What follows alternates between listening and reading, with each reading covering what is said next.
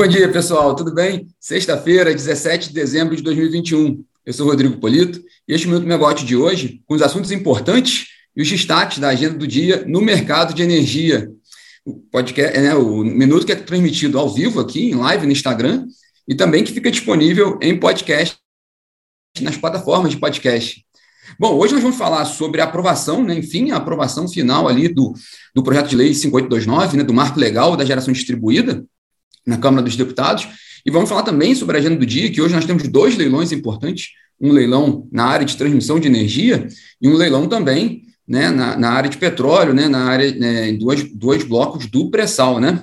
Bom, vamos começar pela notícia da geração distribuída, né, ontem, enfim, foi aprovado, né, o, o, o marco legal da geração distribuída, e, na verdade, ali, né, o, o que aconteceu é que foi uma rápida tramitação, né, já tinha sido aprovado esse projeto lá atrás, na Câmara, ele foi aprovado no Senado essa semana, com emendas, né, e o que aconteceu é que ele voltou para a Câmara para votação das emendas, e rapidamente foi pautado isso ontem, né, e o que é interessante é que praticamente quase todas as emendas foram rejeitadas pelos deputados, apenas uma, uma emenda foi mantida, que trata da, que, que, permite que centrais geradoras né, sejam, sejam divididas como usinas de menor porte para se enquadrar na categoria de micro e mini geração, então tendo benefício né, do, do, dos itens relativos à, à, geração distribuída, mas só pode, nesse caso, centrais geradoras que sejam, sejam instaladas em, sob reservatórios, né, reservatórios hidrelétricos, de, de, de represas, de lagos, usinas, né? Então, foi esse o, o, o que foi votado, aprovado ontem pelos deputados, porque o texto base do projeto de lei já tinha sido aprovado, né, do 5829. É, só recapitulando aqui, né, o que, que é a essência do marco legal de geração distribuída? Bom, é, ele determina né, que as regras atuais do setor elas ficam mantidas até 2045 para os projetos que, que já estão instalados ou os, os que solicitarem né, o, o, a instalação né, o, e o acesso ali à distribuidora 12 meses após a aprovação da lei, a publicação da lei, perdão. Também está previsto um período de transição né, para o pagamento da tarifa fio para os projetos que entrarem depois desse período, e também, outro ponto importante é que fica determinado que o CNPE, o Conselho Nacional de Política Energética, e a Agência Nacional de Energia Elétrica, a ANEEL, eles estudem né, e definam diretrizes ali para calcular os custos e os benefícios da geração distribuída nesse período de transição que está sendo estudado no, que está sendo contemplado no, no PL. Quer dizer, porque lá na frente a ideia é que essas, esses cálculos feitos pelo CNPE e pela ANEEL passem a valer lá na frente, sejam utilizados, né? Que uma das grandes discussões no mercado é a questão dos atributos positivos e negativos da GD.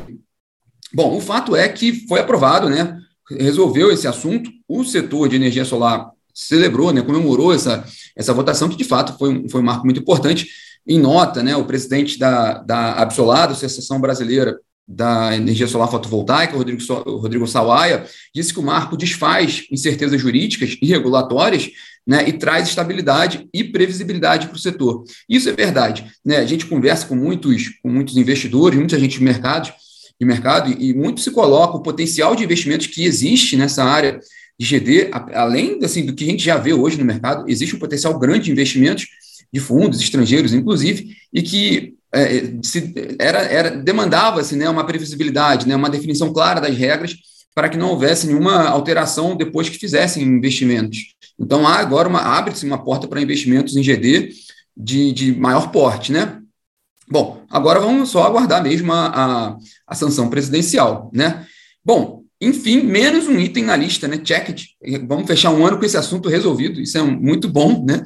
E vamos para a agenda de hoje, né? Hoje nós temos dois leilões, né? Dois leilões importantes. Vamos começar pelo leilão de transmissão, que vai ser hoje às, às 15 horas na B3, né?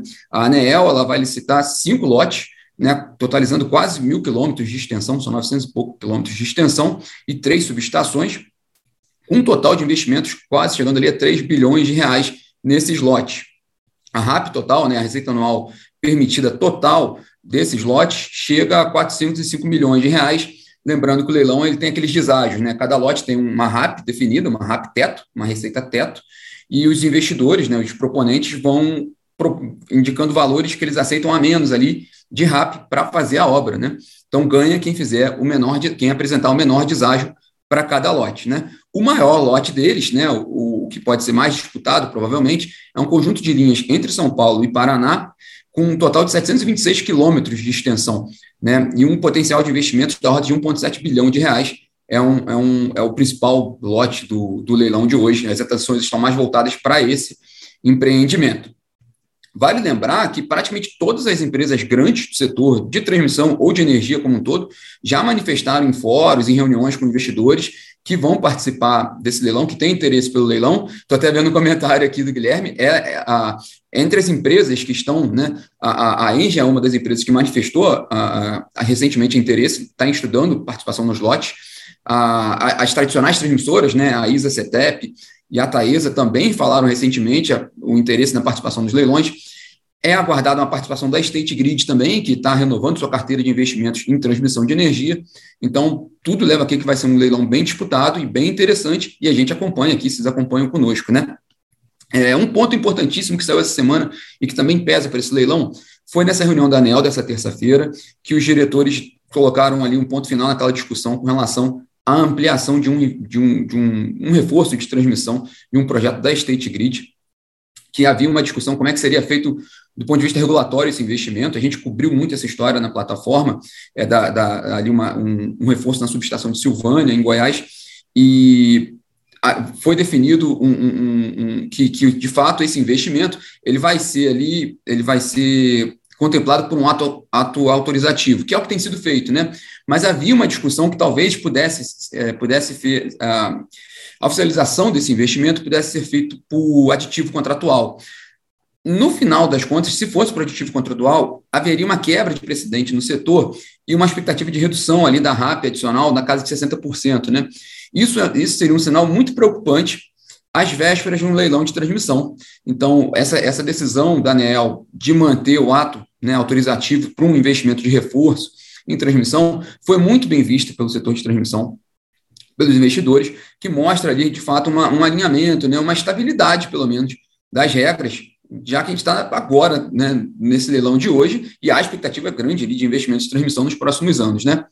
Bom, Vamos para o outro leilão do dia, né? Agora no Rio de Janeiro, né? E agora na área de petróleo, né? Agora pela manhã, às 10 da manhã, a Agência Nacional do Petróleo, Gás Natural e Biocombustíveis, a ANP, faz né, o segundo leilão dos volumes excedentes da seção onerosa das áreas ali de Sépia e Atapu no pré-sal da Bacia de Santos.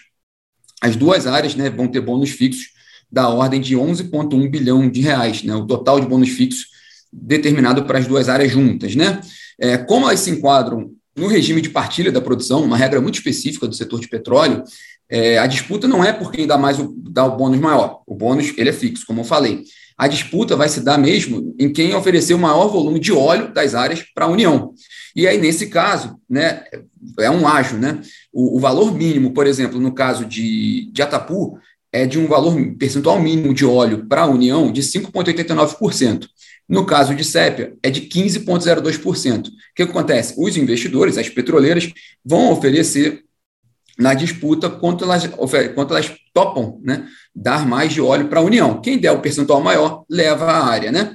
É, bom, as tradicionais companhias estão inscritas, não é um leilão para pequenos, né? não dá para descer no play, não dá para descer para play, é um leilão grande mesmo, de grandes petroleiras, e são as tradicionais que estão inscritas, são 11 empresas inscritas, entre elas a Petrobras, a Shell, a Total, né, francesa Total, a ExxonMobil, entre outras, né, Equinor, empresas que também já estão com participação grande aqui no, no, no, no no, no, leilão.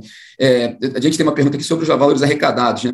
Eu, eu não tenho aqui de cabeça os números arrecadados do leilão de 2019, mas no leilão de 2019, eu acho muito pouco provável que esse leilão de hoje alcance aquele, porque uma das áreas que foi leiloada naquele, em 2019, 2019 foi a área de Búzios, e ela é gigante, né, o campo gigante de Búzios, então teve um valor de arrecadação enorme, eu não vou lembrar aqui o número exato dessa arrecadação, mas foi muito maior do que esses 11,1 bilhões, se a, gente falar, se a gente comparar em termos de bônus, né? Até porque também essas duas áreas de CEP e Atapu foram licitadas lá em 2019 e não tiveram ofertas. Naquela ocasião, e o cenário era outro, né, o bônus também era mais alto, né? Tanto que o, o governo fez ajustes tanto no, no, bônus dessas duas áreas, quanto no percentual de óleo para a União, também reduziu um pouquinho, para se enquadrar no momento atual do, do, do, do, setor de petróleo. Com isso, muito provavelmente a arrecadação desse leilão de hoje vai ser menor do que a de 2019. Né? É, um ponto importante que vale mencionar aqui foi essa recente decisão do Conselho Nacional de Política Energética de agora poder incluir no sistema de oferta permanente da ANP, que é aquele cardápio de áreas que ficam à disposição para investidores, as áreas do pré-sal. Né? Agora elas vão poder ser incluídas lá, nos ciclos da oferta permanente. O que isso quer dizer para a gente aqui? Né? É que muito provavelmente esse leilão que vai haver hoje pode ser o último leilão do pré-sal no modelo que a gente conhece. Né? Certamente vai ser o último leilão, que a partir de agora essas áreas vão ser colocadas na oferta permanente. Então, vamos, vamos ver qual vai ser esse desfecho desse leilão de hoje. Né? O governo está muito otimista para esse leilão de petróleo de hoje, até porque a Petrobras já manifestou interesse em adquirir pelo menos 30% das duas áreas. Ela tem essa prerrogativa pela legislação.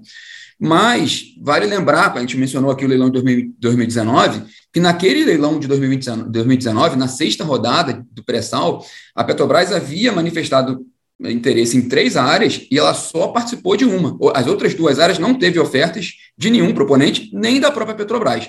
Né? Então, fica também, não seria a primeira vez caso uma área hoje não fosse leiloada, mesmo com a manifestação de interesse da Petrobras. Bom, vale também olhar um pouquinho o, o, cenário, né? O momento hoje é muito volátil para um leilão petrolífero, né? Eu diria que é até um pouco desafiador o governo fazer esse leilão. Por outro lado, o governo já, já sinalizou, esse leilão está sendo aguardado há quase dois anos, né? Então, esse leilão era muito esperado, todo mundo já conhece, sabia o que estava tá, sendo colocado em jogo, o que pesa um pouco agora é, de fato, o cenário de pandemia, né? agora, com a nova variante de, da Covid-19, a gente viu que a, que a 17 rodada da NP em outubro teve um resultado muito fraco, foram cinco blocos de 92 ofertados, então existe um risco realmente para esse leilão de hoje. Por outro lado, como a gente falou, é o último leilão desse tipo, então também pode ser uma, questão estratégica das petroleiras também de participarem desse leilão e arrematarem as áreas agora, né? porque depois vai ficar no processo do ciclo da oferta, da oferta permanente, que tem um rito pró, próprio, né, um, um, procedimento específico. Então, pode ser que também o fato de ser o último leilão é, possa haver uma movimentação interessante das petroleiras. É, o fato, outro fato importante que a gente vê, o, o governo está muito preocupado, assim, no, no, no, bom sentido da palavra, né? Ele está tá dedicando muita atenção aos dois leilões, tanto é que o ministro de Minas e Energia, Bento Albuquerque, tem participação prevista nos dois leilões hoje pela manhã no Rio de Janeiro e à tarde em São Paulo, no leilão do pré-sal e no leilão de transmissão de energia. Vamos acompanhar a plataforma que a gente vai estar acompanhando os dois leilões, vocês podem acompanhar conosco aqui, né, como é que vai ser o desdobramento desses dois leilões. Bom, fechando a agenda de empresas hoje, né? Hoje a Renova Energia realiza um encontro com investidores junto com a PIMEC, né, encontro virtual às 15 horas. É interessante porque a Renova Energia ela é uma das precursoras no setor de geração eólica no país, né? ela, ela, ela entrou no, no, setor ainda na última década, né? e quer dizer, há duas décadas, né? que foi no final, do, ali quase, quase em 2010, mas, e teve uma participação é, da CEMIG, ainda tem, né? e teve participação da Light, foi uma empresa de, de muita muito, muita participação nesse momento inicial do setor de geração eólica do país, ela sofreu algumas adversidades, está em recuperação judicial, está no processo de fato de recuperação, e ela tem a oportunidade aí nessa reunião de hoje de apresentar os últimos, os últimos fatos da recuperação judicial, as últimas negociações de ativos e também perspectivas para o futuro. Nesse caso, a Renova Energia faz essa reunião às 15 horas, né? E para fechar nosso bate-papo hoje, duas sugestões, né? A gente falou muito aqui sobre o leilão de transmissão. A gente colocou hoje, né? Não, hoje, perdão, essa semana, né? O, no ar, o último podcast dessa temporada, né? De podcast da Megawatt. E foi uma entrevista muito interessante com o Rui Chamas, o presidente da ISACETEP, né? Com a Camila Maia, e que, se, que fala muito sobre investimentos em tecnologias, né? E por, por exemplo, o projeto que a, que a que a CETEP teve recentemente aprovação para fazer de aplicação de baterias né, para armazenamento de energia em substituição a um reforço de transmissão. Então, assim, é interessante que a gente fala muito de transição energética, fala muito na área de geração, redução de, de, de emissão de carbono, mas a gente vê também que há um espaço grande para investimentos em outras áreas da cadeia, como transmissão de energia, e o bate-papo está muito bom, e fica ali o convite para vocês desse último podcast do ano.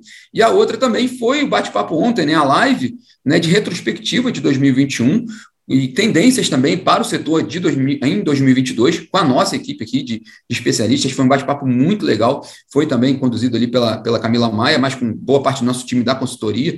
Então, fica também um convite, tanto o podcast quanto a live né, de retrospectiva, os dois estão disponíveis na plataforma da Megawatt e também disponível no canal do YouTube da Megawatt. Então, não tem como, não tem desculpa, vocês podem procurar em, nas, nos dois caminhos.